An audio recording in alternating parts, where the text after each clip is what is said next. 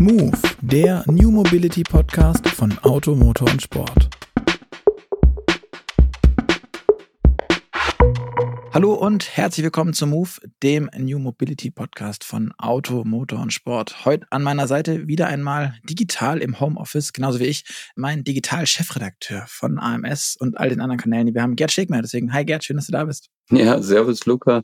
Ich freue mich, ähm, dich zu hören und vor allem unseren Gast, ähm, den du sicher gleich anmoderieren wirst. Ich, ich werde es versuchen. Ähm, ich würde aber vorher noch ein bisschen das Thema ein, einläuten wollen, gerne auch, weil ich habe mich selber viel mit dem Thema äh, JetGPT und all dem drumherum beschäftigt. Und dieser erste Sturm des Entsetzens, der Begeisterung, vielleicht auch der Faszination der breiten Öffentlichkeit, der flacht in meinen Augen so langsam ein bisschen ab. Aber so richtig von der Faszination hat das Thema KI, was dahinter steckt, hinter dem Thema JetGPT, eigentlich nicht verloren. Und genau deswegen wollen wir heute mal in Richtung der künstlichen Intelligenz blicken und haben dazu eine, ich würde sagen, ausgewiesene Expertin in Sachen KI am Start.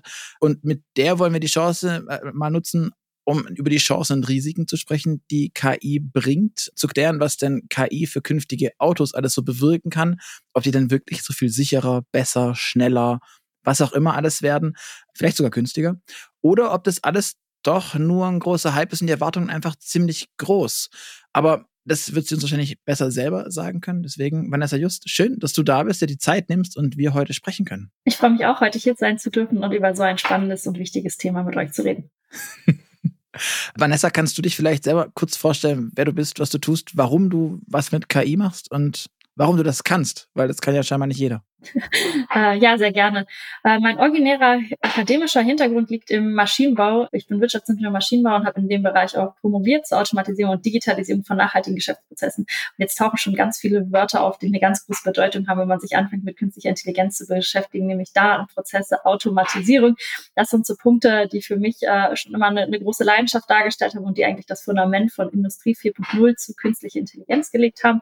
Und äh, ich selber bin jetzt Gründerin und Geschäftsführerin der Just Tech AG setze mich in dem Bereich vor allen Dingen auch mit nachhaltiger Automatisierung auseinander, bin äh, bei Neuster für die Bereichsleitung und KI-Strategie zuständig und bin vor allen Dingen auch noch im KI-Bundesverband ehrenamtlich als Vorständin aktiv.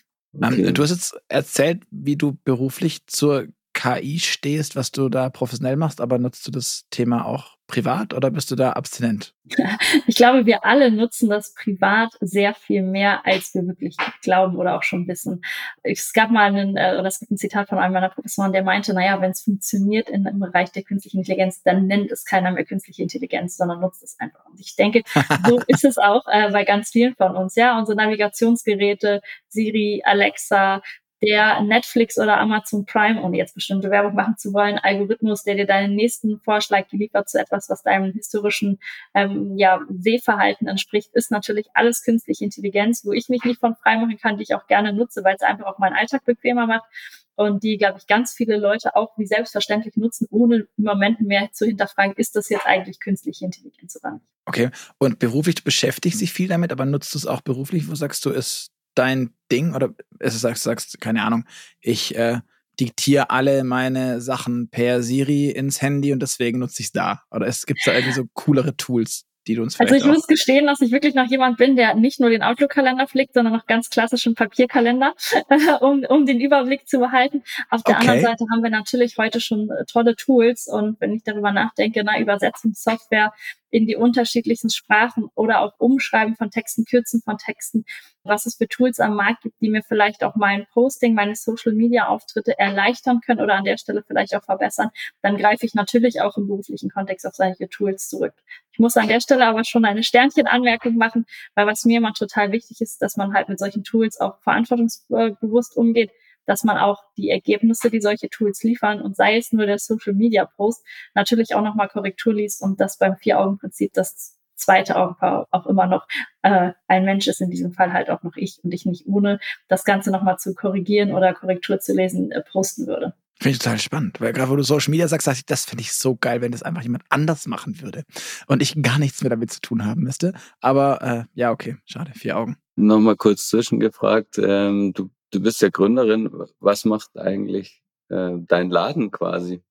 Also womit verdienst du dein Geld? Wir haben wirklich, also wir sind einmal die Justec AG, die ist ein bisschen mehr in der Holdingstruktur äh, aufgestellt. Da geht es wirklich um Beratung, Konzeption, äh, klassisch wirklich äh, Dienstleistungsgeschäft, wo es um die Frage geht, wie kann Technologie mit Fokus auch auf künstliche Intelligenz wirklich nachhaltig eingesetzt werden. Wir haben die Ausgründung, die Justec ESG. Da geht es wirklich um ein Produktgeschäft mit ganz klarem Fokus ESG, wie auch im Namen gesagt wird. Wie stehen Unternehmen dort? Was kann man tun, um eigentlich auch die Reporting-Pflichten zu erfüllen? Oder wo erkennen wir in Daten auch Nachhaltigkeitspotenziale, die das Unternehmen dann auch sinnvoll für sich nutzen kann? Kannst du ESG ausformulieren? ja, das ist immer die spannende Frage, wenn man über Nachhaltigkeit spricht und sich dann über Regulatorik Gedanken macht.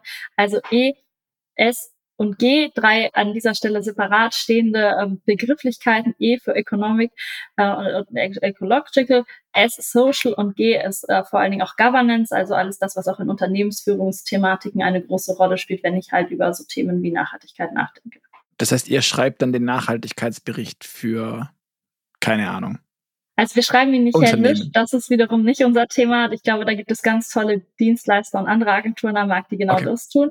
Was wir aber tun, ist der, der uns, äh, uns mit den Unternehmen äh, hinzusetzen und zu analysieren, welche Daten benötigt es denn für den Nachhaltigkeitsbericht oder wie kann dieser gegebenenfalls auch automatisiert erstellt werden, weil hier spielt dann wieder ESG, Digitalisierung, künstliche Intelligenz mhm. gemeinsam eine Rolle.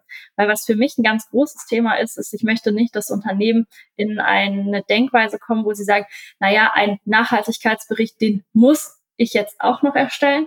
Denn für mich ist es eine sehr viel äh, wichtigere Perspektive, Unternehmen eigentlich auch zu zeigen, dass wenn man schon einen Nachhaltigkeitsbericht erstellt, man sich doch bitte über die Daten, die dafür nötig sind, auch wirklich Gedanken macht oder diese auch wirklich sinnvoll nutzt, auch im Hinblick auf die Nachhaltigkeit des Unternehmens grundsätzlich zu verbessern und nicht nur auch noch einen weiteren Bericht zu schreiben.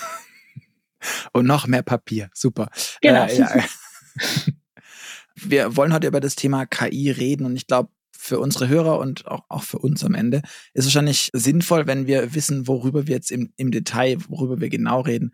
Und da du die Expertin hier bist, vielleicht kannst du kurz uns mal allen erklären, was sich eigentlich tatsächlich hinter dem Thema KI verbirgt und was das Besondere daran ist und warum das nicht einfach nur Programme sind. Ja, äh, super gerne. Also für mich ist immer, wenn ich über künstliche Intelligenz nachdenke, das große Thema vor allen Dingen auch Mathe.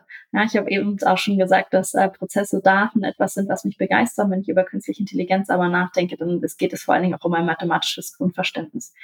Künstliche Intelligenz sind vor allen Dingen Algorithmen und Rechenmodelle, die zugeschnitten auf bestimmte Anwendungen, Fragestellungen, Anwendungsszenarien erstellt und optimiert werden. Das heißt, mit Hilfe dieser mathematischen Modelle sind wir dann in der Lage oder ist die künstliche Intelligenz in der Lage, bestimmte Vorhersagen zu treffen, die wiederum aber auf, jetzt kommen wir zu dem Punkt der Daten, historischen Daten basieren. Wir können Modelle, je nachdem auch mit welchem Trainingsansatz ich das Ganze entwickle, die sehr simpel sein können oder wirklich auch hochkomplex. Das hängt natürlich auch davon ab, welche Fragestellungen ich habe, in welcher Branche ich bin oder welche Daten auch im Hinblick auf Privatsphäre etc. verarbeitet werden. Und wenn wir jetzt halt auch über KI sprechen, dann sprechen wir heute auch im Hinblick auf Grund oder im Hinblick auf der Entwicklung am Markt häufig über generative KI. Das heißt hier eine KI, die mit wahnsinnig vielen Informationen gespeist wird und dann halt auch Text, Videos, Bilder oder auch Audio generieren kann. Das sind halt nochmal so ganz wichtige Punkte, aber es gibt jetzt nicht nur die eine KI, sondern wir haben halt unterschiedlichste Algorithmen, unterschiedlichste Methodiken, die halt unter den großen Begriff der künstlichen Intelligenz fallen. Bedeutet es auch, dass letztlich Intelligenz irgendwas ist, was man mit ähm, Mathematik so nachmodellieren kann, wenn man nur genug Daten reinschüttet, die andere natürliche Intelligenzen vielleicht auch zur Verfügung haben? Ja, das finde ich eine, eine ganz spannende Frage, beziehungsweise es könnte fast auch eine Fangfrage sein, weil äh, ich versuche ganz häufig immer die Unterscheidung zu machen, wenn wir von künstlicher Intelligenz sprechen und nur von Intelligenz, dann glaube ich, müssen wir uns nochmal ganz klar vor Augen führen, was für uns eigentlich Intelligenz ausmacht, die uns auch als Menschen charakterisiert. Und da haben wir natürlich Punkte wie Empathie, Einfühlungsvermögen, originäre Kreativität, was für mich alles Punkte sind, die Intelligenz auch mit umfassen oder mit beschreiben. Und das sind aber natürlich Bereiche, die ich nicht im Blick habe, wenn ich über mathematische Modelle spreche, im Hinblick auf eine künstliche Intelligenz. Das heißt, es ist nicht meines Erachtens so, dass wir den, die Definition, die es auch für Intelligenz noch nicht einschlägig gibt, äh, nehmen können und sagen, und das Ganze ist jetzt durch eine Maschine oder durch einen, einen Rechner abbildbar in Form von künstlicher Intelligenz, sondern wir müssen an der Stelle, glaube ich, nochmal ganz klar unterscheiden, was ist künstliche Intelligenz und was ist die Intelligenz, die uns auch als mhm. Menschen auszeichnet. Das heißt aber, dass äh, künstliche Intelligenz quasi eine einschränkende Begrifflichkeit der Intelligenz ist für dich und nicht eine vergleichende. Genau, also ich glaube, so das fasst das ganz gut zusammen, ja. Okay. Ich hatte vorhin schon angedeutet, das ganze Thema JetGPT, das ja überall ist, das kommt jetzt auch langsam in die Autobranche, wie wir festgestellt haben. Erst kürzlich hat ein Automobilhersteller das DS, also die früher mal Citroën-Submarke, Stellantis mag das heute nicht mehr so gern hören, dass das irgendwie eine Tochter von Citroën ist, sondern das ist auch eine weitere wichtige hochwertige Marke von Stellantis. Die haben jetzt mal geschwind äh, JetGPT ins Auto geschmissen und haben ihren Sprachassistenten darüber ja, bereichert, sagen sie. Und der soll jetzt ganz viele lustige Sachen machen. Aber vor dem Hintergrund, ähm, war das für dich, für jemanden, der sich mit dem Thema KI lange beschäftigt hat, klar und absehbar, dass wenn JetGPT diesen Durchbruch schafft, dass es diesen Hype kriegt oder überhaupt, dass die KI diesen Hype erfährt, diesen medialen? Also ich finde es wichtig und auch spannend, wie sich das ganze Thema um ChatGPT entwickelt hat, weil auf einmal ist äh, das Thema künstliche Intelligenz damit in der Breite angekommen. Wenn ich das aus Expertensicht beurteile oder und mir auch die Forschung der letzten Jahre und Veröffentlichungen angucke, dann ist das gar nicht so überraschend, dass wir irgendwann an diesen Punkt kommen, wo halt durch eine Eingabemaske niedrigschwellig äh, ein KI-System für jedermann in Anführungsstrichen nutzbar wird und vor allen Dingen damit ja auch erlebbar.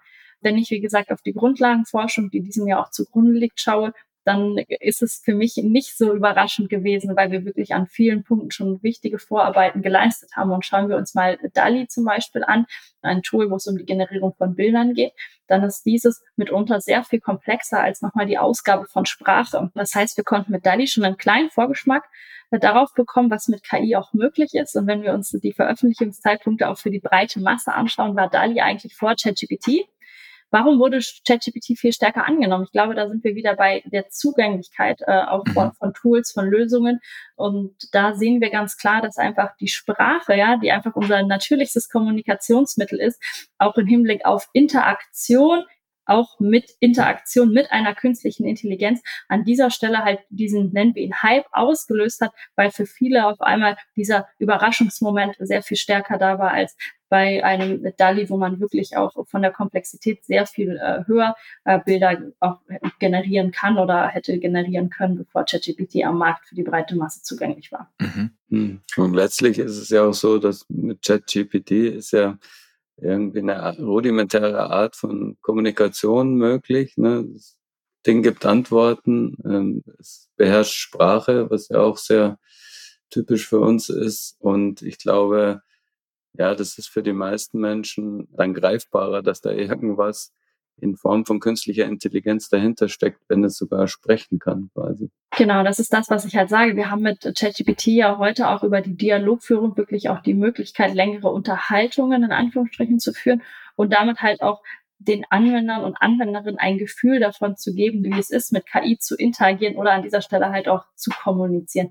Und mhm. von diesem Punkt her ist die Faszination sehr nachvollziehbar und auch die mediale Aufmerksamkeit, die das Thema halt auch mhm. äh, bekommen hat. Okay, aber das heißt, so einen richtigen Sprung hat es eigentlich nicht gemacht. Wenn ich es verstehe, oder wenn ich dich richtig verstehe, ist es mehr so ein, so ein, ja, ohnehin absehbarer Prozess, der halt passieren musste. Und ob das jetzt 2023, 2022 oder 2024 wäre, war jetzt Pech bis Zufall, oder wie? Ja, also das hast du schon ganz gut erkannt. Also für mich ist es eher wirklich eher eine natürliche Entwicklung. Wenn wir mal in der Historie zurückschauen, dann taucht der Begriff künstliche Intelligenz ja schon Mitte der 1950er Jahre auf was hat uns limitiert? Warum hat es jetzt so lange gedauert, bis wir in Anführungsstrichen den ChatGPT-Tempo-Durchbruchsmoment hatten? Wir sind natürlich stark limitiert, nicht unbedingt in der Modellentwicklung, sondern aber natürlich im Hinblick auch auf Arbeitsspeicher, Rechnerkapazitäten, die natürlich auch zum Einsatz von solchen äh, Modellen äh, wichtige Grundlage sind. Das heißt, hier auch der Punkt der Weiterentwicklung und Optimierung dieser technologischen Infrastruktur war halt ein wichtiger Punkt, den, den es halt oder eine wichtige Entwicklung, die es halt bedarf hat, bevor wir halt zu diesem Chat-GPT-Durchbruchsmoment gekommen sind. Das mhm. führt halt aber auch dazu, dass wir halt diesen Überraschungsmoment äh, für in Anführungsstrichen die Laien sehen, für die Experten nicht unbedingt, weil die Modelle und die Funktionsweisen der Modelle waren schon in den letzten Jahren auch bekannt. Wenn man zurückgeht und schaut, wie lange OpenAI schon an diesem Modell arbeitet, wann es auch das erste Mal in wissenschaftlichen Papers publiziert wurde, dann ist das ja als Entwicklung sehr gut nachvollziehbar. Was es halt aber bedarf hat, ist halt diese wichtige Rechnerkapazität oder halt auch der Arbeitsspeicher, um das hier in der Breite wirklich auch ausführen zu können. Mhm. Das heißt, wir sitzen auf einem Berg von, von Algorithmen, die quasi rumliegen und warten, endlich berechnet zu werden. Und jetzt muss man, wo die Rechenkapazität da ist, nachziehen oder wie darf ich mir das vorstellen? Ja, ich, ich finde das ein, wirklich ein gutes äh, Bild, was du da äh, sprachlich gezeichnet hast, weil wir bedienen uns ja auch ganz häufig schon Algorithmen in Bibliotheken, ja, auch gerade wenn ich mit Unternehmen spreche oder auch wie auch mit kleinen mittelständischen Unternehmen spreche, die sich dann fragen, habe ich überhaupt genug da und wieso fange ich jetzt an? Dann haben wir ja ganz häufig gar nicht den Punkt, dass wir sagen, wir machen jetzt eine KI-Grundlagenforschung. Wir entwickeln ja mhm. keine grundlegend neuen Modelle mehr an dieser Stelle. Ich denke, auch das haben wir in den letzten Jahren im Hinblick auf die Forschung schon sehr gut vorangetrieben. Heute können wir uns wirklich den verschiedensten Algorithmen Bibliotheken bedienen, so wie du eigentlich gesagt hast, und halt Nachtraining auf den speziellen Use Case, auf den speziellen Unternehmenscase machen. Was wir dafür aber benötigen, und da sind wir wieder bei der technologischen Infrastruktur, sind natürlich diese Rechnerkapazitäten, Arbeitsspeicher etc., die dieses Nachtraining auch der bestehenden Algorithmen, der, der wissenschaftlichen Erkenntnisse an dieser Stelle auch einfach ja, erforderlich machen. Und wenn wir uns dann auch anschauen, wo wir da im Hinblick auch auf Deutschland in der internationalen Wettbewerbsfähigkeit stehen, dann kann ich sagen, dass ich denke, dass wir hier an dieser Stelle auf jeden Fall noch Potenzial haben, weil wenn wir uns überlegen, wo große Rechner stehen, wo die Supercomputer stehen und wer auf diese Zugriff hat, dann denke ich, ist gerade ein entscheidender Faktor oder halt auch ein Wettbewerbsfaktor, dass wir vielleicht in Deutschland noch eine bessere technologische Infrastruktur haben, die dann halt natürlich Unternehmen in der Breite ja zur Verfügung gestellt werden sollte, um die Anwendung von künstlicher Intelligenz noch weiter zu forcieren. Ist es ein Thema, dass du sagst, es ist in Europa gar nicht vorhanden oder nur in Deutschland zu wenig oder müsste das auch in, also wie, wie würdest du uns da einschätzen oder generell die diesen Markt oder dieses Thema skizzieren? Ich glaube, wir haben in Deutschland auf jeden Fall noch unsere Hausaufgaben zu machen. Wir haben mit dem KI-Bundesverband Anfang des Jahres auf unsere große LEAM-Studie gemacht, Large European AI Models, um einfach auch mal der, ja, an dieser Stelle dem Bund oder der Politik auch aufzuzeigen, was es halt von unserer Seite bedarf als KI-Ökosystem in Deutschland an technologischer Infrastruktur, um ähnliche oder vergleichbare Modelle in Deutschland trainieren zu können, welche Rechenkapazitäten an dieser Stelle halt auch nötig wären. Und vor allen Dingen auch der wichtige Punkt an dieser Stelle oder die Einschränkung. Also es ist ja nicht so, dass wir nicht große Rechenkapazitäten zur Verfügung hätten. Diese stehen aber ganz häufig Forschungseinrichtungen in Deutschland zur Verfügung. Das ist wichtig, wenn wir aber mhm. über den Punkt sprechen, wie kriegen wir jetzt äh, eine KI in die Produktivität? Wie bekommen wir KI wirklich im Einsatz in den Unternehmen? Dann ist es natürlich wichtig, dass hier auch diese Rechenkapazitäten von Großrechnern ähm, halt auch von entsprechenden KMUs, innovativen Startups, mittelständischen Unternehmen genutzt werden können. Mhm. Und ich denke, da haben wir auch gerade, wenn wir uns die internationale Wettbewerbsfähigkeit anschauen, gerade in Amerika oder auch in Asien eine ganz andere Situation, auch im Hinblick auf die Ausgestaltung oder die Ausstattung mit, äh, mit diesen entsprechenden Rechenkapazitäten. Aber können wir, haben wir überhaupt die, die Unternehmen in Deutschland, die sowas, also die dafür da sein könnten, um, um sowas zu machen? Also wir haben, ich bleibe vielleicht gerade in diesem Bereich der Sprachmodelle, weil wir jetzt bei ChatGPT schon eingestiegen sind, denke ich, sind wir auch als deutscher äh, Markt oder als äh, deutscher Anbieter von solchen Lösungen attraktiv. Ähm, man kann jetzt an dieser Stelle Aleph Alpha mal nennen, die sind in diesem Gebiet schon stark unterwegs sind, die sich jetzt auf ein Sprachmodell vor allen Dingen auch für die Verwaltung ähm, fokussiert haben, die aber auch in großen deutschen Unternehmen jetzt vertestet werden und die auch im Hinblick auf das Modell oder die Erklärbarkeit ihrer Ausgaben schon auch ganz anders agieren und ähm, ja auch dokumentieren, als es vielleicht eine OpenAI tut. Das heißt, auch hier müssen wir uns als deutschen Standort überhaupt nicht verstecken. Wir haben noch ein zweites großes Startup, was ich in, dem Bereich nennen kann. Wir haben Nionic. Ähm, mhm. Die sind in diesem Jahr neu am Markt erschienen. Die setzen sich auch mit generativer KI, mit Fokus auf Sprache auseinander. Die ehemalige SAP KI Chefin ist dort im Gründerteam mit. Also auch hier äh, eine spannende oder ein spannender Punkt, das Unternehmen noch weiter im Auge zu behalten und zu gucken, was in Deutschland auch in diesem Bereich entsteht. Vanessa, wenn wir jetzt aber weiter den Blick Richtung Autoindustrie richten, wo sieht man denn da jetzt die konkreten Anwendungsmöglichkeiten? Du hast vorhin schon was anklingen lassen wie Automatisierung von Prozessen und so.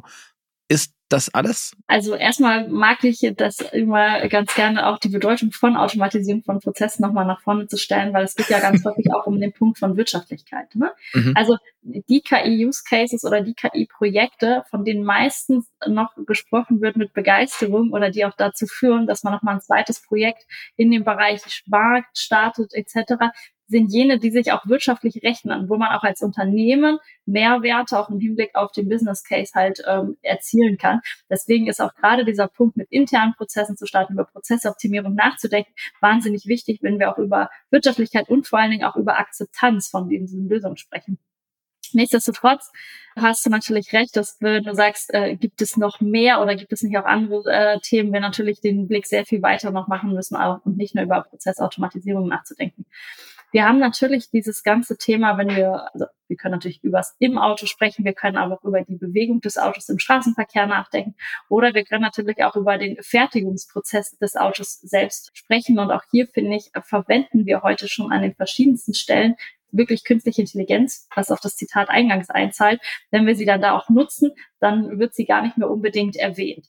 Bleiben mhm. wir aber mal zum Beispiel bei dem Thema äh, Produktion, ja, gerade mal von Beginn, bevor das Auto sich überhaupt. Ja, ich wollte gerade sagen, können wir das der Reihenfolge nach einmal mal an so ein paar Beispielen, die dann auch nachvollziehbar sind für den Nicht-KI-Experten, wo da jetzt schon in meinem Golf, ID, was auch immer, äh, i3 Wägelchen aus Versehen KI drin steckt und ich mit mir rumfahre, ohne es zu wissen. Aus Versehen, äh, ohne es zu wissen. Und wie gesagt, bleiben wir gerne mal beim Herstellungsprozess. Ne? Also viele Unternehmen setzen ja heute auch schon Predictive Maintenance-Themen ein, wo man erstmal auch im ersten Moment gar nicht über künstliche Intelligenz nachdenkt. Aber hier geht es natürlich auch um, die Verbesserung des Herstellungsprozesses, auch im Hinblick, da spielt Nachhaltigkeit und künstliche Intelligenz auch eine große Rolle, um zu sagen, wie kann ich eigentlich den Ressourceneinsatz optimieren, wie kann ich äh, Leerläufe oder auch ähm, ja, Missstände im Hinblick auf Wartungszeiten reduzieren. Das ist etwas, wo wir auch heute schon mit großen Datenmengen arbeiten können und auch künstliche Intelligenz natürlich intelligent Vorschläge machen kann, zu sagen, hier ist es sinnvoll, eine Maschine zu warten, anders mit Ressourcen oder mit Materialien umzugehen, bevor du überhaupt dein Auto erstmal hast, was du dann als Endanwender nutzen kannst. Jetzt stellen wir uns weiter vor, das Band oder das Auto läuft. Aber, aber da, da darf ich ja kurz einhaken. Was macht diese künstliche Intelligenz da? Ich, ich weiß noch, wir hatten, das muss einer der ersten Move-Podcasts gewesen sein. Das war mit Anja Händel, die früher, glaube ich, bei Porsche Digital war und heute bei oh, Diconium ist, glaube ich. Also so eine Art Beratung, digital Dingens.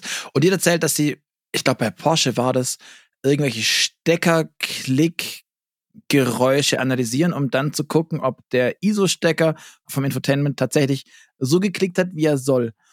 Aber ich habe mhm. damals schon nicht so ganz also, weil, weil er sonst während der Fahrt durch Rütteln, Vibrationen und so weiter rausfällt. Und dann hast du mhm. natürlich in der Werkstatt äh, Themen, dass der Kunde geht, Display ist aus und dann muss der Porsche sagen, ja, weil, weil Mitarbeiter da hinten links hat das nicht fertig. Na, sorry. Aber warum ist das KI? Und warum ist das nicht einfach nur Sound A versus Sound B und Sound B ist halt Error? Also äh, super spannendes Beispiel und ein äh, super spannender Use Case, der bestimmt auch wirtschaftlich sich wahnsinnig gut rechnet, weil wir hier natürlich ein kleines Geräusch haben und aber nachher die, die Folgekosten oder die, die Folgeaufwendungen, die du halt auch hast, um das festzustellen oder zu reparieren, viel, viel höher sind. Warum ist das nicht nur A versus B? Der viel spannendere Punkt an der Stelle ist, die künstliche Intelligenz ist auch noch in der Lage, Umgebungsgeräusche zum Beispiel rauszufiltern. Du hast ein Geräusch A, was aber vielleicht unter ein heutiger, am heutigen Tag unter ganz anderen Umgebungsgeräuschen aufgenommen wird als unter ja, unter den Umgebungsgeräuschen am Tag B. Das heißt, hier ist auch eine künstliche Intelligenz in der Lage, sowohl zu filtern, sich auf das Geräusch mhm. zu fokussieren oder vielleicht auch Abwandlungen ja, für sich zu identifizieren und neue Erkennungsmuster ja, für sich abzuspeichern. Beispiel, du programmierst regelbasiert, nicht mit künstlicher Intelligenz, immer nur ein, dass dieses Geräusch A ist okay, B ist es nicht. Jetzt haben wir aber vielleicht verschiedene Abwandlungen von Geräusch A, weil es zuerst nicht einklickt und dann ein Nachklicken gibt und dann doch ein Geräusch A in Anführungsstrichen 2.2 doch dazu führt, dass es okay ist. Das heißt, wir mhm. haben hier ein lernendes System mitunter mhm. eingesetzt, was sagt, okay, ich weiß, es ist eine Abweichung von dem von dir definierten Geräusch A. Nichtsdestotrotz führt auch dieses Geräusch zu, es ist in Ordnung. Und wenn das nächste Mal oder wenn wir diesen Vorgang dreimal, viermal reintrainiert haben, dann weiß auch die künstliche Intelligenz und damit auch der Prozess, dass auch bei Geräuschbild A.2 äh, das ganze System auf grün in Anführungsstrichen gestellt werden kann und wir hier nicht Error für Nacharbeit haben. Und da hast du natürlich einen, einen großen Vorteil, wenn du hier mit einer künstlichen Intelligenz arbeitest, weil du halt auch hier Feedback-Schleifen, lernende Systeme hast, während wenn du sehr regelbasiert ähm, arbeitest, du dieses A.2 vielleicht als Geräusch C, was auch okay ist, neu hinterlegen müsstest. Mhm.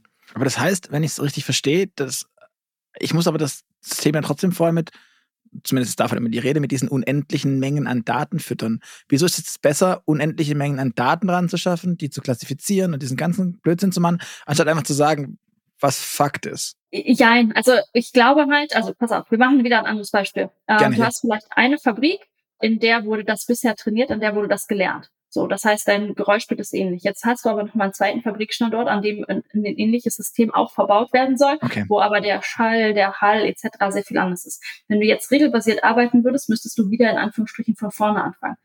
Würdest okay. du eine, ein System der künstlichen Intelligenz übernehmen, hast du ja schon mal ein Klangbild, ein Muster, ein vortrainiertes Modell, was natürlich noch in bestimmten Bereichen nachjustiert werden muss.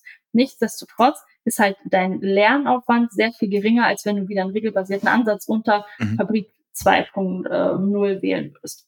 Also dass der KI-Ansatz ist in dem Sinn in der Regel skalierbarer als die Initialinvestition oder ja oder Erfindung, wie auch immer. Das auf jeden Innovation. Fall. Und ähm, okay. die Frage ist ja auch, wie sieht dein Lernprozess aus? Ne? Also du kannst natürlich deine unendliche Menge an Daten, die sich natürlich jeder äh, Softwareentwickler oder Data Scientist an dieser Stelle wünschen würde, schon zu Beginn reingeben. Aber wenn wir jetzt über Geräusch A.2 äh, nachdenken, dann ist das ja vielleicht auch ein Geräusch, was nicht direkt schon äh, bekannt war bei Implementierung des KI-Systems, mhm. sondern erst vielleicht ein Dreivierteljahr später au auftritt, weil nochmal andere Maschinen in, in der Halle verrückt worden sind. Das heißt, auch das Geräusch oder Klangbild um dich herum verändert sich.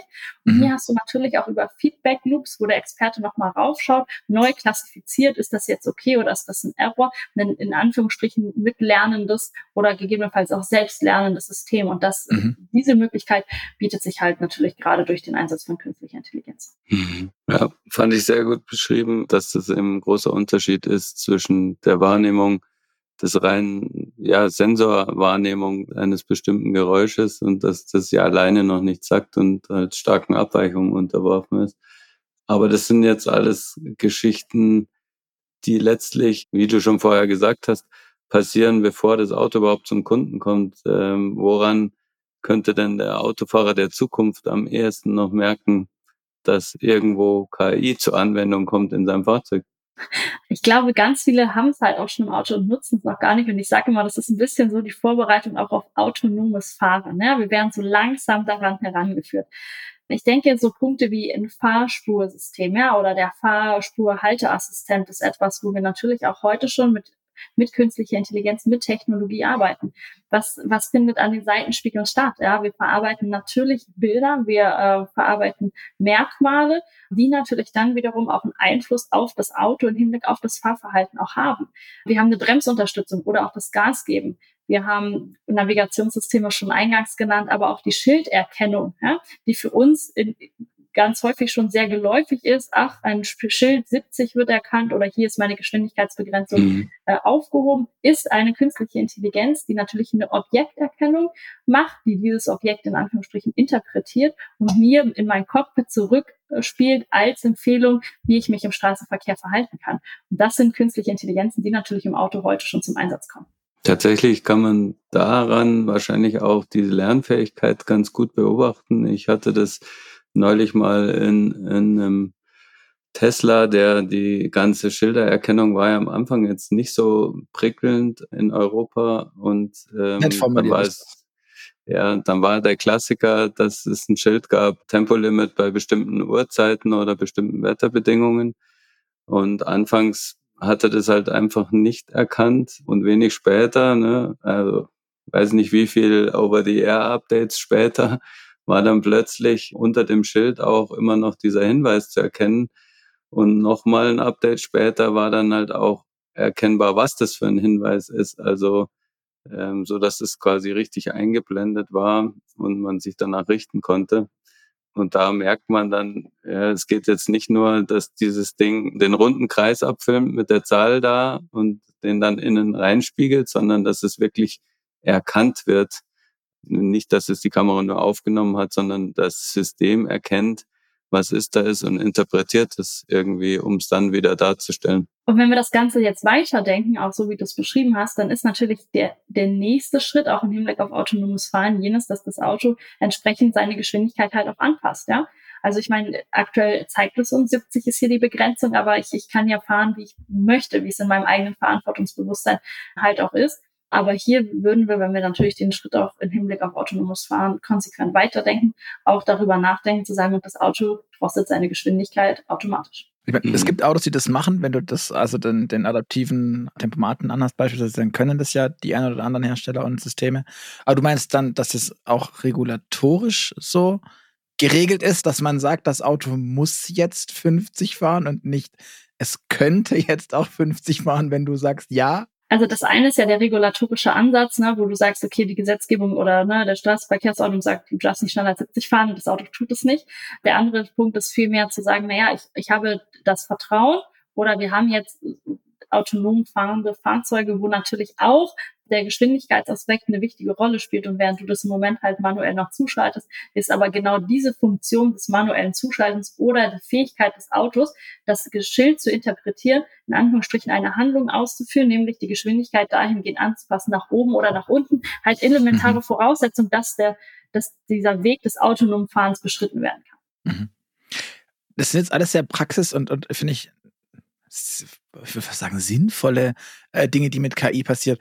Es gibt ja aber auch total, weiß nicht, abstruse Sachen in meinen Augen, die mit KI gemacht wird. Ich, ich meine, Gerd, du hast es neulich wieder erzählt. Tok ist es, glaube ich, also dieser türkische Autobauer, ähm, ja. von dem man immer wieder hört, der, ähm, was machen die? Musik, glaube ich, mit KI. Genau, äh, ja, Gregor ist ja äh, mit dem Auto gefahren und durfte sich dann tatsächlich ein Musikstück aus einem bestimmten Genre auswählen. Er hat Klassik gewählt und dann äh, komponierte quasi die KI im Auto ein völlig einzigartiges Musikstück nur für diesen Moment, für diesen Fahrer. Natürlich aus dem Genre beschränkt, eben Klassik. Und das konnte er sich dann anhören, geraume Zeit, und hätte sich danach dann noch ein neues Stück wünschen können, vielleicht Jazz oder so. Und es wäre jedes Mal komplett neu komponiert worden und ist aber dann danach auch weg. Also kann sich dann niemand irgendwann anders wieder anhören. Und nach seinen Eindrücken klang das alles sehr plausibel. Also jetzt nicht irgendwie nach Katzenmusik oder so, sondern vollkommen in Ordnung und hat auch gut zum Fahrstil in dem Moment gepasst. Es klingt jetzt auf den ersten Blick äh, ziemlich fantastisch, finde ich. Ähm, andererseits ist der Nutzen natürlich so auch so ein bisschen fragwürdig, was, was hat man jetzt dadurch gewonnen, ne? So. Also ich glaube, das ist, wo, also worauf das ganz stark einzahlt, ist natürlich die Customer Experience, zu sagen, ich, wie erlebe ich jetzt mein individuelles Fahrgefühl, was beschäftigt mich in dem Moment, was würde ich jetzt gerne hören.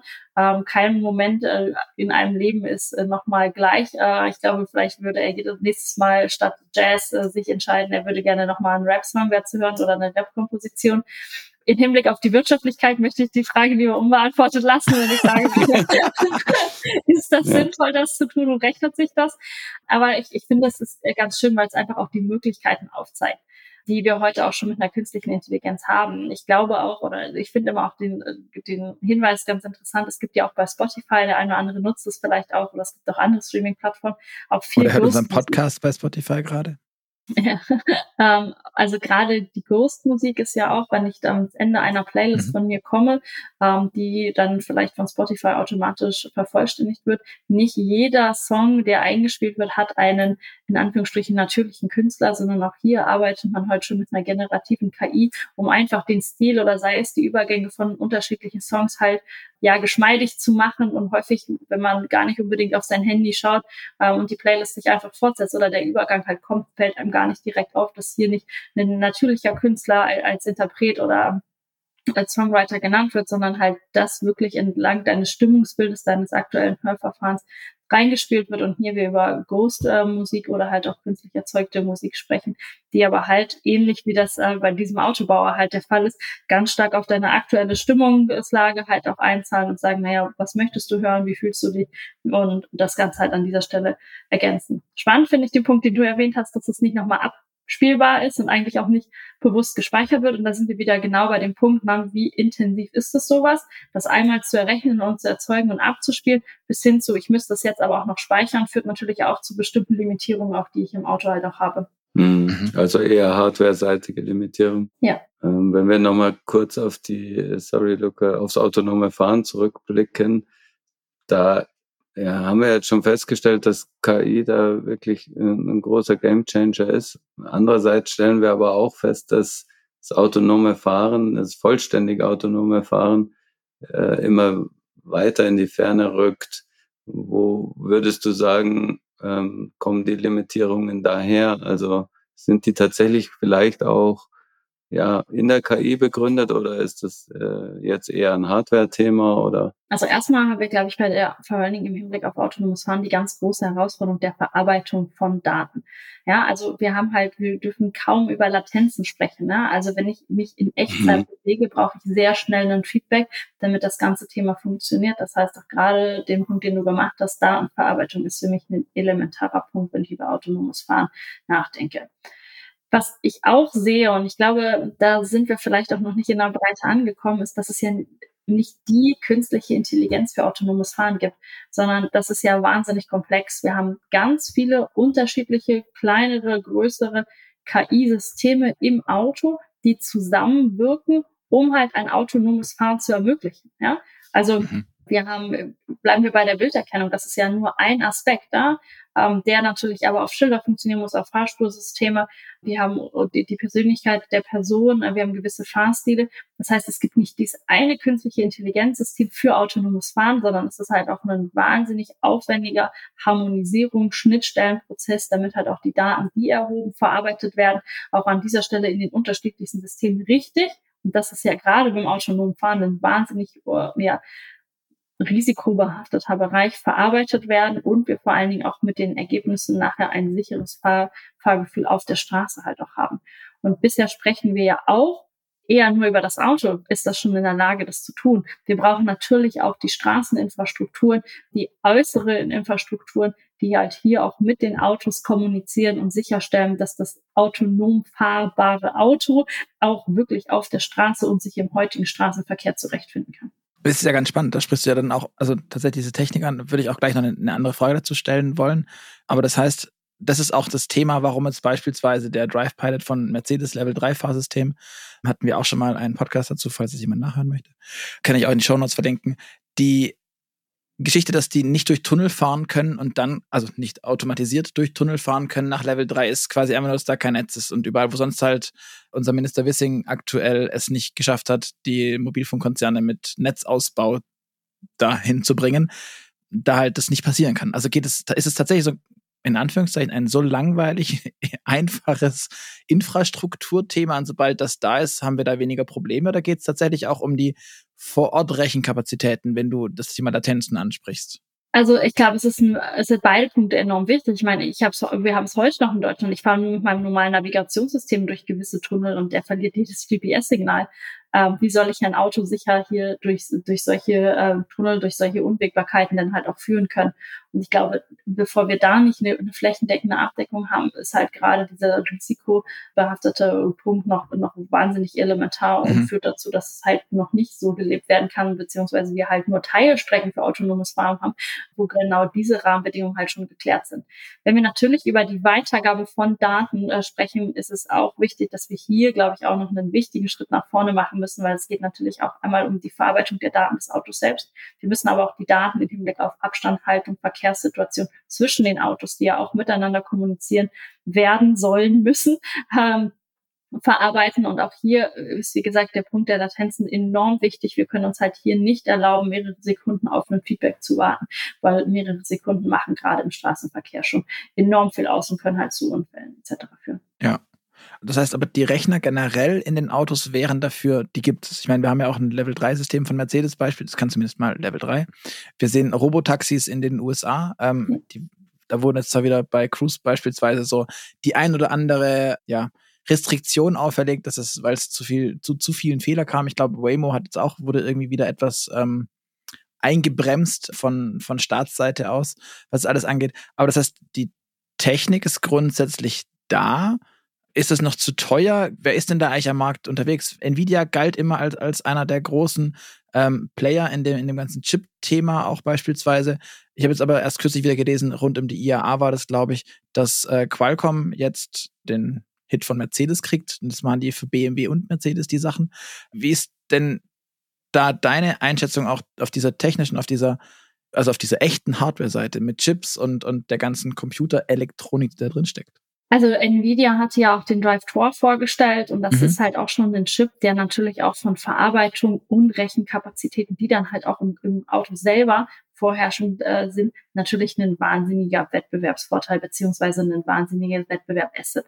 Wenn wir jetzt natürlich uns aber anschauen, wohin entwickeln sich die anderen Chip-Hersteller, glaube ich, schwindet dieser Vorsprung immer mehr. Nicht nur indem halt auch große andere Automobilhersteller jetzt auch vielleicht auch andere Marken setzen, sondern wir können natürlich auch innerhalb der weiteren Forschung an den Chips immer besser absehen, was wirklich erforderlich ist, welche Daten auch wirklich verarbeitet werden müssen, welche Rechenkapazitäten wir selber in die Autos bringen müssen, damit das Ganze funktioniert. Und ich glaube, es, es ist eine ganz natürliche Entwicklung, dass man in einem Bereich einen Vorreiter hat und dann nach und nach ja, bestehende Wettbewerber nachziehen, vielleicht auch ein Stück weit davon lernen. Und ich finde es an dieser Stelle so wichtig, weil ich glaube, es ist auch, es ist gerade auch im Hinblick auf autonomes Fahren bestehen natürlich auch noch andere Chip-Anforderungen. Nvidia ist natürlich auch, und wenn wir jetzt über auch KI-Sprachmodelle etc. nachdenken, ein Anbieter, der natürlich gerade auch im Hinblick auf KI sich in der, in der Chip-Branche in, in einem starken Namen schon gemacht hat. Ich denke aber, das Wissen, was Nvidia an dieser Stelle hat, ist halt nicht nur rein exklusiv, sondern wir werden jetzt, glaube ich, oder auch hoffentlich noch einen viel stärkeren Wettbewerb im Hinblick auf die Chip-Hersteller sehen und das natürlich dann auch wieder ein bisschen auf auf gerade auch die Hoffnung von jüngeren oder innovativeren Startups abzielt, die halt auch sagen, wir sind natürlich auch im Bereich der Erschwinglichkeit, weil es ist ja nicht nur eine Frage der, des Preisverhältnisses, sondern mitunter war es ja auch super schwierig, überhaupt äh, Chips geliefert zu bekommen. Ja? Und je mhm. mehr Anbieter wir heute am, am Markt sehen oder sehen werden, die in der Lage sind, die Anforderungen zu erfüllen, desto besser, glaube ich, für uns auch im Hinblick auf Innovationspotenzial und Umsetzung von relevanten Use Cases. Wie siehst du denn da, also was mir aufgefallen ist, als ich äh, vor, vor einiger Zeit eine Recherche zum EQXX, diesem Effizienz-Hyperauto von Mercedes äh, gemacht hatte, die haben, glaube ich, für die Sprachsteuerung auf so einen Startup-Chip, wie hießen die? Brainchip hießen die, gesetzt. Ein total geiler Name. Und die haben, glaube ich, versprochen, sie wollen nur zehn Prozent der Energie verbrauchen. Ist das so ein Thema? Also auch gerade jetzt, wir machen hier viel im Podcast ja zum Thema Elektromobilität. Ist das ein Ding, dass die zwar immer leistungsfähiger werden, aber auch ähm, exponentiell viel, viel Energie brauchen oder gibt es da auch irgendwelche Entwicklungen? Also ich finde es total wichtig, dass du jetzt den äh, Punkt der Nachhaltigkeit an der Stelle auch mal ansprichst, weil immer mehr Technologie hat natürlich auch einen Nachhaltigkeitsimpact. Und ich denke auch, gerade im Hinblick auf die Automobilbranche oder halt auch äh, energieintensive Unternehmen ist es wichtig, sich auch Gedanken zu machen, wie sieht denn eigentlich auch mein CO2-Fußabdruck oder grundsätzlich die Nachhaltigkeit meiner digitalen Infrastruktur aus. Äh, und natürlich ist es deswegen auch nicht nur, weil es mein Herzensthema ist, sondern ich glaube auch immer mehr Unternehmen, die sich auch mit dem Thema Nachhaltigkeit auseinandersetzen werden, werden auch über solche Themen mit Energieeinsparpotenzialen, Effizienzen oder auch Rechenleistung auch im Hinblick auf Nachhaltigkeit sich auseinandersetzen, weil äh, unser, bleiben wir beim Thema Nachhaltigkeitsberichterstattung, endet ja nicht bei Punkten der Digitalisierung und Technologisierung. Das mhm. heißt, man kann anfangen, an seinen Herstellungsprozessen nachher zu optimieren, um die Nachhaltigkeit des Unternehmens zu optimieren. Wenn wir aber über Digitalisierung, Technologisierung nachdenken, dann hat das genauso einen Nachhaltigkeitsimpact und das ist elementar wichtig, auch hier im Hinblick auf Chips, die natürlich dann immer mehr auch verbaut werden, über sowas zu sprechen und auch vor allen Dingen nachzudenken. Okay. Du hast vorhin gesagt, dass wir ganz viele KIs parallel haben.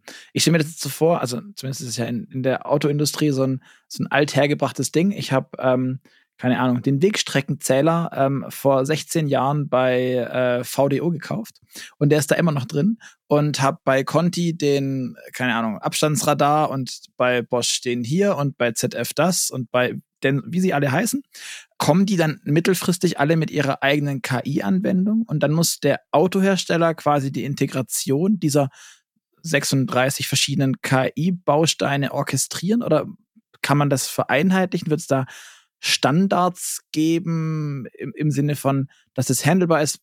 Also Hintergrund der Frage ist auch, man hört immer wieder die KI, man, oder man weiß oft nicht, warum die KI zu dem Ergebnis kommt, wie sie ist.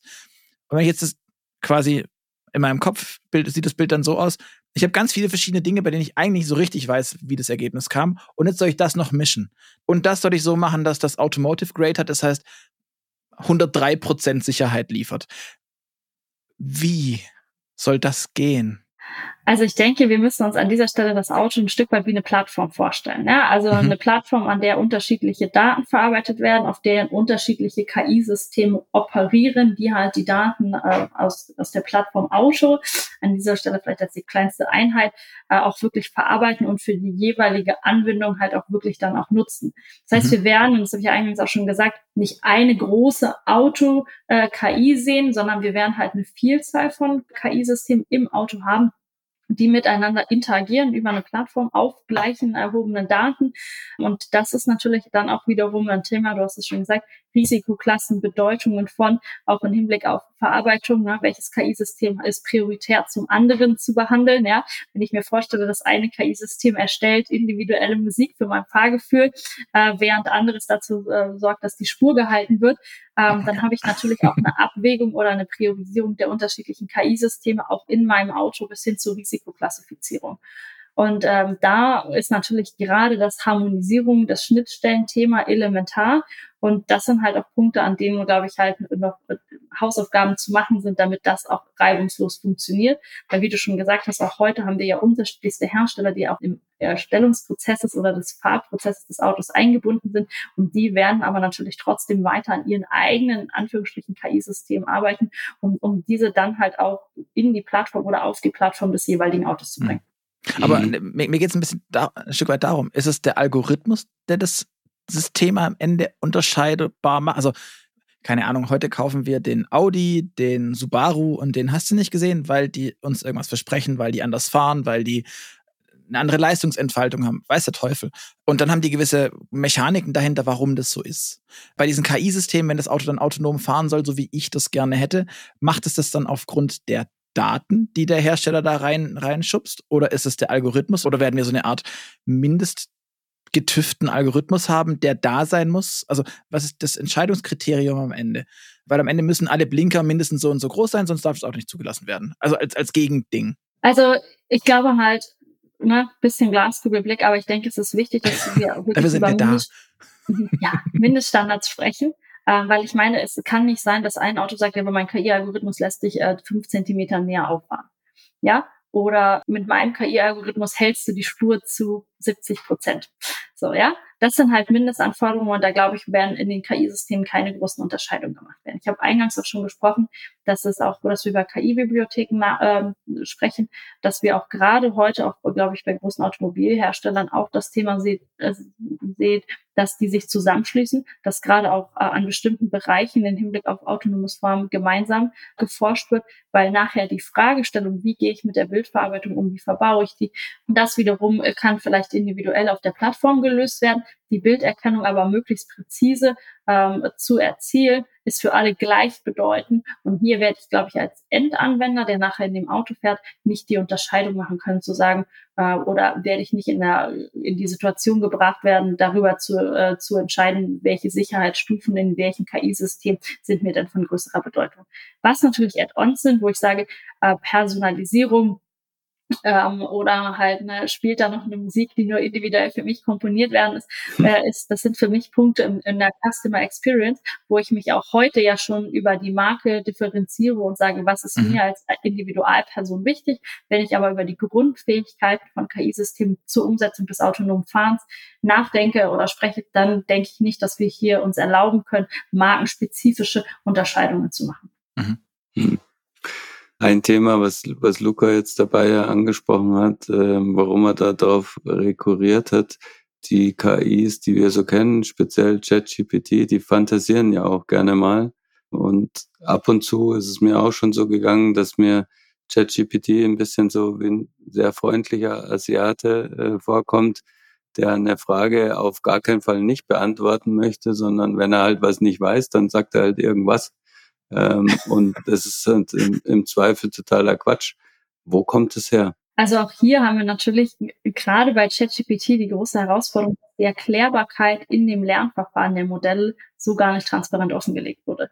Wir haben, es wurden Foren durchsucht, wo ja vielleicht auch ne, Nicht-Experten äh, ihre Meinung kundgetan haben und ChatGPT mitunter nicht in der Lage ist zu unterscheiden, was ist jetzt Fachmeinung, was ist Breitenmeinung, äh, wem vertraue ich an der Stelle mehr.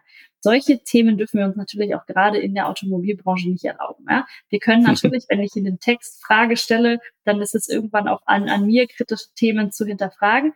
Und an der Stelle bin ich, und ich hätte nicht gedacht, dass ich das mal sagen werde, schon auch froh, dass wir solche Themen wie den EU AI Act haben, wo wir natürlich auch KI-Systeme im Hinblick auf Risiko und auch Anwendungsszenario klassifizieren müssen.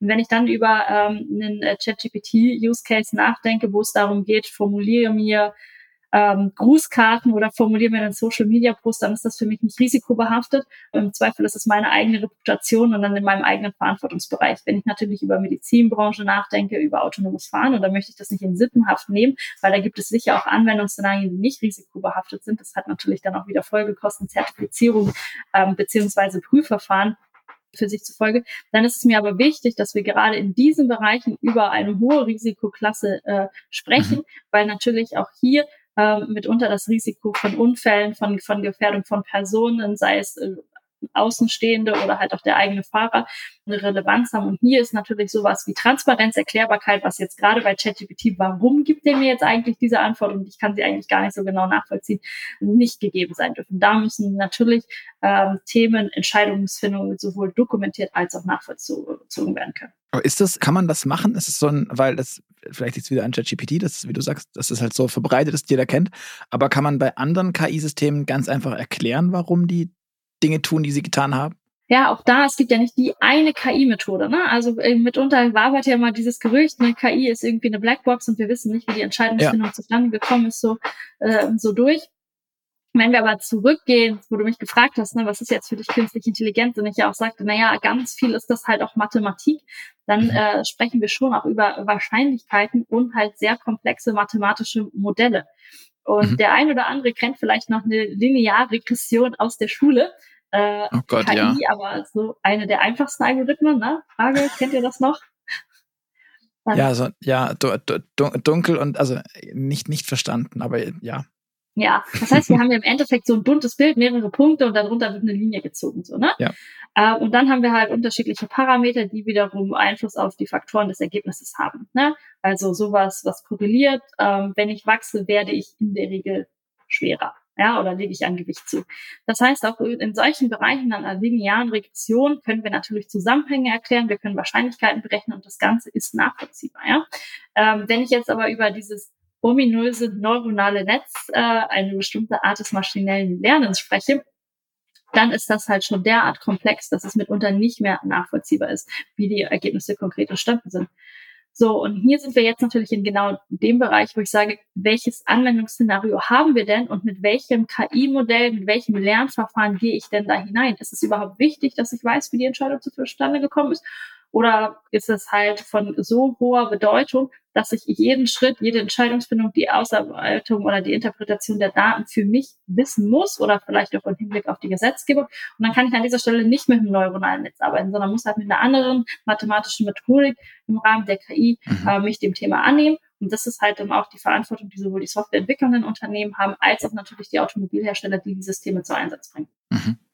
Wir hatten neulich im Podcast mit Markus Klische gesprochen, der ist äh, bei MHP und macht da so Cybersecurity Sachen und hat ganz, ganz lustige, schöne Geschichten erzählt. Und eine davon war auch, dass ähm, sich ein paar Jungs äh, zur Aufgabe gemacht haben, mal zu gucken, wie sie Sensoren austricksen können. Und die haben weil wir sonst ja auch beim, beim Thema Hacking und, und Gefahrensicherheitssysteme im Auto immer davon ausgehen oder oft davon reden, dass die Leute sich irgendwie über Schnittstellen im Auto drin bewegen und dann, keine Ahnung, alle nach links abbiegen lassen. Aber die haben das so gemacht, die sind quasi hergegangen und haben versucht, ähm, aus einem Tempo 80 Schild ein Tempo 30 Schild zu machen, indem sie einfach diese 8 einfach immer ein bisschen kleiner gemacht haben, bis das System immer behauptet hat, jetzt ist es eine, eine 3. Und für den Menschen war das absolut ersichtlich, dass es eine 8 sein muss und keine 3. Was ich mich frage in Bezug auf KI, wird man da bei solchen Themen nicht vor riesigen Schwierigkeiten stehen, das zu validieren und verifizieren, wenn von außen versucht wird, auf diese dann ja in Anführungszeichen unüberwachten Prozesse, weil man das der KI ja anvertraut, das abzusichern? Also ist das nicht unfassbar komplex, das abzusichern? Ja, das würde ich genauso unterschreiben, dass es natürlich eine gewisse Komplexität ist. Wir haben aber auch heute ja schon Vier-Augen-Prinzipien. Ja, also es ist ja ganz häufig auch die Frage, wie sehen dann Freigabeprozesse aus, wie sehen Lernprozesse aus und wie ist der Freigabeprozess, bis vielleicht dann wirklich die künstliche Intelligenz zu dem nächsten Release kommt, wo sie sagt, ne, äh, mhm. Äh, Gerd hat es vorhin eingangs so schön beschrieben, ne, kam noch ein Release und noch ein Release und die Schilderkennung wurde immer besser. Und irgendwann hat das ja auch jemand freigegeben. Ne? Das sind ja auch Stufen wie in der klassischen Softwareentwicklung. Man hat eine Testingphase, man hat eine Lernphase und irgendjemand sagt dann trotzdem nochmal auf den Knopf und, und den Release, den spielen wir jetzt ins Auto rein. Und das ist das, wo ich halt auch sage, ich glaube, wir sind auch weiterhin stark gefordert. Die KI wird natürlich unsere Arbeitsplätze auch verändern. Aber dieser Freigabe, dieser Prüfprozess im Hinblick auf die Komplexität, das zu durchdringen, das liegt auch noch immer ganz stark in unserem Verantwortungsbereich und das muss es auch tun. Aber äh, du bist jetzt bei dem Freigabeprozess des Ausrollens der KI. Was, worauf ich hinaus will, ist, aktuell ist es aber so, dass wir ein System haben, das arbeitet für sich genommen autark. Die Schildererkennung funktioniert. Aber wir haben vor Ort in der jeweilig einzelnen Situation das Vier-Augen-Prinzip und nicht mehr einmal vorneweg, um dann zu hoffen, dass das, finde es gemein, aber um zu hoffen, dass es gereicht hat. Vor allem, wenn da jemand böse Absichten hat und versucht gezielt diese Lücke quasi aufzutun und, und zu nutzen, nutzen, in Anführungszeichen. Ja, also da kann ich gar nicht sehr viel mehr zu sagen, als wenn du natürlich heute auch versuchst, Themen zu manipulieren und anzugreifen, äh, du natürlich auch nicht davon gefeit bist, dass da nichts passiert. Es ist immer leichter natürlich zu sagen, ja, man hat ein KI-System ausgespielt, als natürlich menschliches Versagen oder der Ist das so? Das finde ich nämlich das Spannende. Ich hätte mir nämlich auch vorgestellt, dass du sagst, dass die KI sicherer ist, weil sie vielfältiger antizipieren kann oder sowas als der Mensch, weil sie nicht gutgläubig ist, weil das ganze Empathie-Thema, muss jetzt vielleicht auch sagen, mir wurde jetzt erst im Urlaub mein Handy geklaut, weil ich dachte, der Mann wäre nett, war er dann offensichtlich nicht. Ähm, also das hat mich da halt irgendwie ein Stück weit reingeritten, dieses Empathie- und Sympathie-Thema, was der Mensch halt mitbringt. Ja, also das zu entsprechen, können wir natürlich der KI sagen, dass das an dieser Stelle kein Faktor ist. Deswegen ist, äh, sagt, ich bin jetzt auf den anderen manipulativ reingefallen und deswegen vertraue ich ihm und, und äh, höre ihm jetzt zu oder lasse mir die Daten reinspielen. Nichtsdestotrotz haben wir immer noch ein mathematisch-technologisches System mhm. und wenn, wenn jemand halt dieses manipulieren möchte, dann gibt es natürlich Methodiken, dass auch natürlich heute schon KI es KI gibt, die halt auch ein Deepfake erkennen können oder die wiederum darauf trainiert sind, zu erkennen, wo halt eine KI Texte erzeugt hat. Das heißt, wir lassen eigentlich an bestimmten Stellen eine künstliche Intelligenz gegen eine künstliche Intelligenz antreten. Auch sowas hilft natürlich, um mhm. auch Manipulation in dem KI-System, in dem Codes aufzudecken. Aber dass man sagt, wir schaffen es, ein hundertprozentig sicheres KI-System zu entwickeln, was völlig frei ist von jeglichen Manipulationsversuchen, das würde ich mir wünschen, aber dafür möchte ich heute wirklich leider nicht einstehen können. ja. ja. Schön, sehr, sehr, sehr offen und ehrlich. Aber ja, ich kann es auch gut nachvollziehen. Wie geht es dir denn persönlich mit der ganzen Geschichte? Gruselst dich manchmal, wenn du über das Thema KI nachdenkst? Oder ist es äh, für dich als der, der, der Mathem mit dem mathematischen Background irgendwie so, dass du sagst, nee, nee, ist ja alles berechenbar? Was mich wirklich gruselt, weil du es so fragst, ähm, ist eher die Frage, wie gehen Menschen damit um? Ja, also, okay. dass solche Themen möglich sind, das begeistert mich auch immer noch in meinem Berufsleben und fasziniert mich. Und ich hoffe, wir haben da noch eine, eine, ganz tolle Zukunft vor uns, wo viele Leute das auch für sich in der, in der Breite das Potenzial identifizieren. Was mich mehr erschreckt oder auch wirklich gruselt, ist, dass Leute dann nicht mehr hinterfragen, ne, wie Gerd gesagt hat, was halt äh, ChatGPT als Antwort auf ein mögliches Thema rausgibt die äh, einfach dann ja unreflektiert mit, äh, mit Antworten mit KI-Systemen arbeiten. Und das sind eher die Punkte, wo ich sage, das müsste euch noch sehr viel mehr in die Verantwortung nehmen, das zu hinterfragen, Quellen zu recherchieren, als dass ihr es einfach, ja, un, unhinterfragt, unbeleuchtet für euch annehmt und, und dann als wahr annehmt. Und das ist das, was mich vor allen Dingen auch gruselt. Mhm.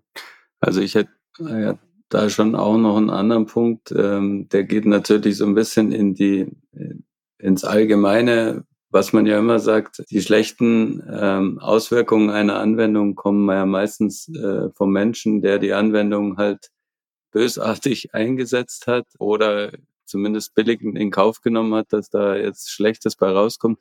Also mein Beispiel, wo ich halt sehe, so ein Algorithmus ist ja auch schon so ein Beginn von künstlicher Intelligenz, wenn man den jetzt nicht schlau genug macht oder einen sehr einseitigen Zweck hinterlegt, dann kommt da auch nicht unbedingt was Positives bei raus. Also beispielhaft wären für mich Social Media Plattformen, die einfach bewerten, welche Themen erzeugen besonders viele Reaktionen und diese dann im Algorithmus bei der Ausspielung begünstigen, die aber dann keinen Wert drauf legen, sind es positive oder negative Reaktionen. Und damit erzeuge ich halt diese klassische Shitstorms. Hat, hat auch mal ein Kollege zu mir gesagt, ein Shitstorm ist das Beste, was dir passieren kann, weil es halt viel Reichweite. Aber am Ende des Tages ähm, ist es natürlich viel negative Reichweite.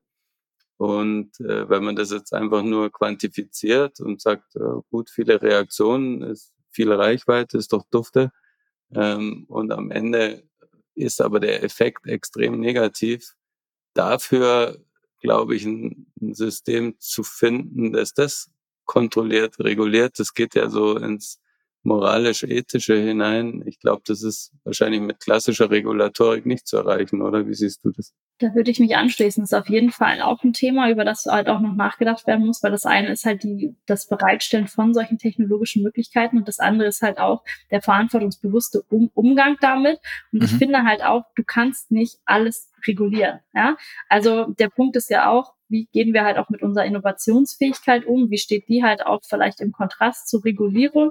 Aber der Punkt des Einsatzes der KI-Systeme oder der KI-Technologien und Möglichkeiten ist natürlich etwas, was sich nur ganz schwer äh, grundsätzlich regulieren lässt, wo wir aber sehr viel mehr auch auf die Eigenverantwortung der jeweiligen einsetzenden Unternehmen setzen müssen. Was ich aber auch einen spannenden Punkt finde, und du hast es ein bisschen angedeutet auf diesen Punkt auf, auf Shitstorm, erstmal ist es egal, was ich erzeuge, führt halt aber auch mich ein bisschen zu dem Punkt, was mich auch ein Stück weit noch beängstigt oder beschäftigt, wenn ich mir überlege, wer kann sich das denn heute leisten? Gar nicht im Hinblick auf eine positive oder eine negative Resonanz, aber es ist natürlich auch die Frage, bin ich als Unternehmen überhaupt in der Lage, für mich KI-Systeme zu nutzen oder werde ich anhand der technologischen äh, Entwicklungen werde ich dort abgehangen und habe überhaupt nicht die Möglichkeit mehr wettbewerbsfähig an dieser Stelle zu sein. Wir kommen aus unserer westlichen oder hier aus unserer deutschen Brille ganz häufig und sehr schnell drauf, naja, dann reden wir halt über den KI-Technologieeinsatz, ne? wir haben immer noch Anforderungen an bestehende Hardware oder die Infrastrukturen, aber eigentlich geht es uns doch hier im Hinblick auf die Rahmenbedingungen schon sehr gut. Wenn wir uns jetzt aber überlegen, wie es um die internationale Wettbewerbsfähigkeit auch im Hinblick auf Zugänglichkeit zu KI-Systemen, Hardware, Infrastruktur aussieht, dann ist das vor allen Dingen auch ein Thema, was mich umtreibt, weil nachher kann auch der Einsatz eines KI-Systems vielleicht auch dazu führen, dass die Schere, sei es nicht nur aus unternehmerischer Perspektive, sondern auch aus gesellschaftlicher Perspektive immer weiter aufgeht. Das heißt, du meinst, große werden größer und, und mächtiger. Äh, ja, verstehe. Du hast ja auch den Punkt der Datenverarbeitung. Wenn ich in der Lage bin, über mein Geschäftsmodell, meine Services, meine Produkte immer mehr Daten zu sammeln, die wiederum auf mein zukünftiges Geschäftsmodell einzahlen, dann habe ich natürlich hier einen entsprechenden Wettbewerbsvorteil. Mhm. Verstehe. Wie würdest du, du hast es schon mehrfach angedeutet, dass du nicht so ein richtig großer Fan bist davon, wenn viel reguliert werden würde. Aber du hast auch den einen oder anderen positiven Aspekt der aktuellen oder bevorstehenden Regulierung äh, genannt. Kannst du vielleicht, weil ich muss gestehen, ich bin auch nicht so tief drin, ähm, kurz erklären, was reguliert werden soll, was da sinnvoll ist und was auch nicht? In also Augen. erstmal, genau, es geht erstmal um den EU-AI-Act, da wo wir uns halt in Europa ein Rahmenwerk dafür geben sollen, wie werden verschiedene KI-Systeme einklassifiziert und mit der Einklassifizierung hat man bestimmte Pflichten, die halt im Hinblick auf Dokumentation, Zertifizierung, jährliche Berichtstests etc. Äh, sicherzustellen sind. Äh, wir stehen im Moment an dem Punkt, dass das noch nicht final verabschiedet ist. Wir können im Moment noch Beispiele ähm, einbringen, um halt auch äh, zu entscheiden, äh, welche Risikoklassen gibt es, beziehungsweise wie werden die ausdefiniert. Das hilft natürlich. Es gibt erstmal Unternehmen ein sicheres Gefühl, wenn sie wissen, ich habe ein KI-System, was kein Risiko hat. Das heißt, ich muss hier nicht irgendwelche jährlichen Berichte haben. Ich habe nicht besonders hohe Dokumentationspflichten. Ich muss nicht sicherstellen, welche Daten dort verarbeitet werden. Auf der anderen Seite habe ich natürlich auch für die Unternehmen äh, im Hinblick auf Qualität, Transparenz, Erklärbarkeit durch diese Klassifizierung der KI-Systeme ein Tool an der Hand oder eine Möglichkeit an der Hand, auch sicherzustellen, dass wir auch hier vielleicht international wettbewerbsfähig sind und auch bleiben, weil ich denke, dass mit dem EU AI Act auch ein Qualitätsversprechen einhergeht, wo man sagen kann, wir haben hier eine Regulierung, danach sind unsere KI-Systeme beurteilt, dokumentiert, sicher, erklärbar. Und ich glaube, auch das ist etwas, was jetzt schon enorm wichtig ist, was aber auch in der Zukunft immer wichtiger werden wird. Und dann haben wir natürlich auch gerade im Hinblick auf autonomes Fahren oder Medizin ähm, KI-Systeme der Risikoklasse 4, das ist die höchste, die es halt geben kann, womit unter auch einfach ein Verbot ausgesprochen wird. Vor allen Dingen auch, wenn es im Hinblick auf äh, Verarbeitung von persönlichen Daten geht, ähm, Bewertung von Personen, Bilderkennung etc., gibt es halt Systeme, die sehr viel strenger kontrolliert werden als andere. Okay. Und du sagst, Autos würden dann in, äh, oder zumindest Teilsysteme von Autos, Autos allgemein haben wir gelernt, es wenn wir bei der Musik sind, wird es nicht in Level 4 oder, oder Kategorie 4 liegen, wahrscheinlich, sondern eher bei was niedrigerem. Ähm, aber alles, was Fahreingriffe bietet, äh, schon. Kannst du diese, diese Klassen kurz noch erklären? Was also, da, also mit einem Beispiel vielleicht? Genau, also ich, wie gesagt, ich, hab, ich hoffe sehr, dass wir nicht dahin kommen, dass wir sagen, ein Auto ist grundsätzlich eine ja. sehr hohe Risikostufe Klasse 3 ähm, sondern für mich geht es immer um die einzelnen KI-Systeme. Und, und ein Beispielpunkt wäre ja zum Beispiel die Frage, wie verarbeite ich Daten oder Bilderdaten? Ja, bleiben wir bei den Bilddaten. Äh, wir erkennen heute Schilder. Das ist äh, meines Erachtens erstmal unkritisch. Nichtsdestotrotz kann ich ja auch Bildalgorithmen äh, einbauen, die in der Objekterkennung machen. Wann setzt ein Bremsvorgang ein, wo ich vielleicht ein mhm. sich bewegendes Kind erkenne.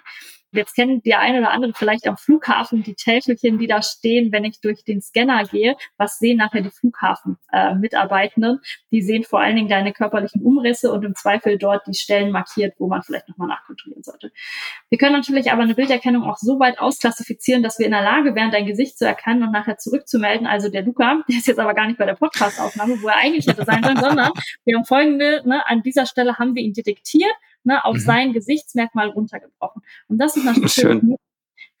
Das sind natürlich Themen, die wir nicht tun dürfen und wo auch sichergestellt werden muss, durch Dokumentation, Erklärbarkeit des Algorithmus, dass sowas nicht stattfindet. Okay war gerade ein, ein, ein gruseliges, ein, ein ich komme komm darauf noch nicht so ganz klar. Aber gut. Ja, ähm, also ich bin jedenfalls auch sehr froh, dass ich dich zumindest im Bild da vor mir sehe. Und wenn meine Gesichtserkennung sagt, es ist tatsächlich der Luca und ich pack die Stimme noch dazu, dann weiß ich das. Sehr gut, ähm, dass du nicht irgendwo am Flughafen durch den Nacktscanner gerade gelaufen bist.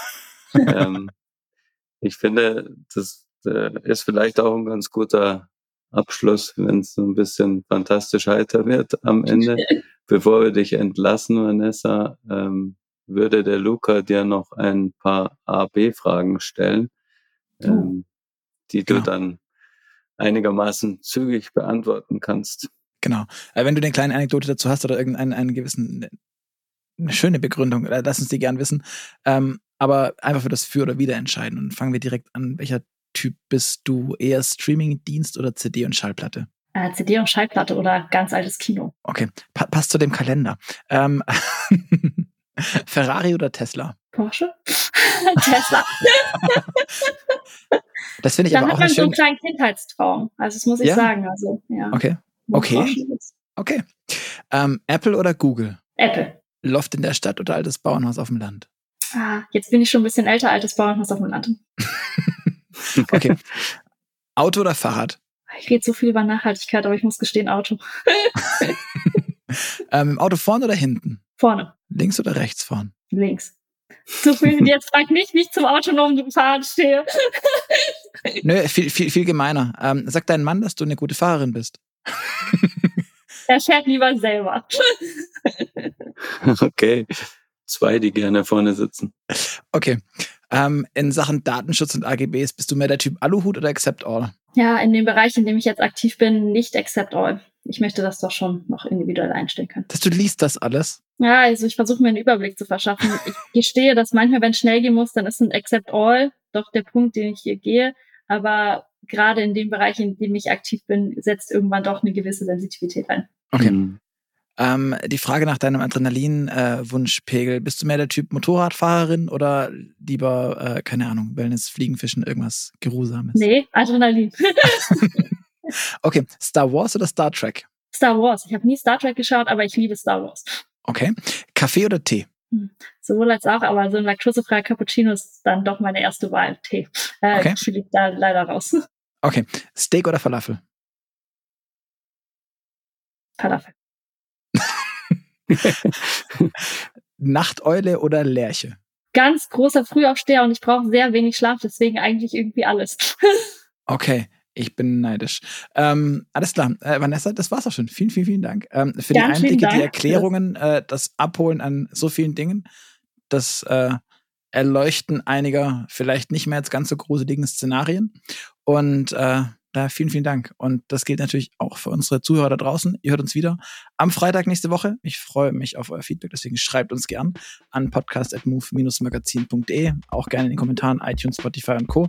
Auch wenn ihr eine Frage an die Vanessa habt, wir nötigen auch dir dieses Versprechen am Ende ab. Wenn ihr eine Frage direkt habt, die wir weiterleiten dürfen sollen, tun wir auf jeden Fall. Schreibt uns podcast.move-magazin.de.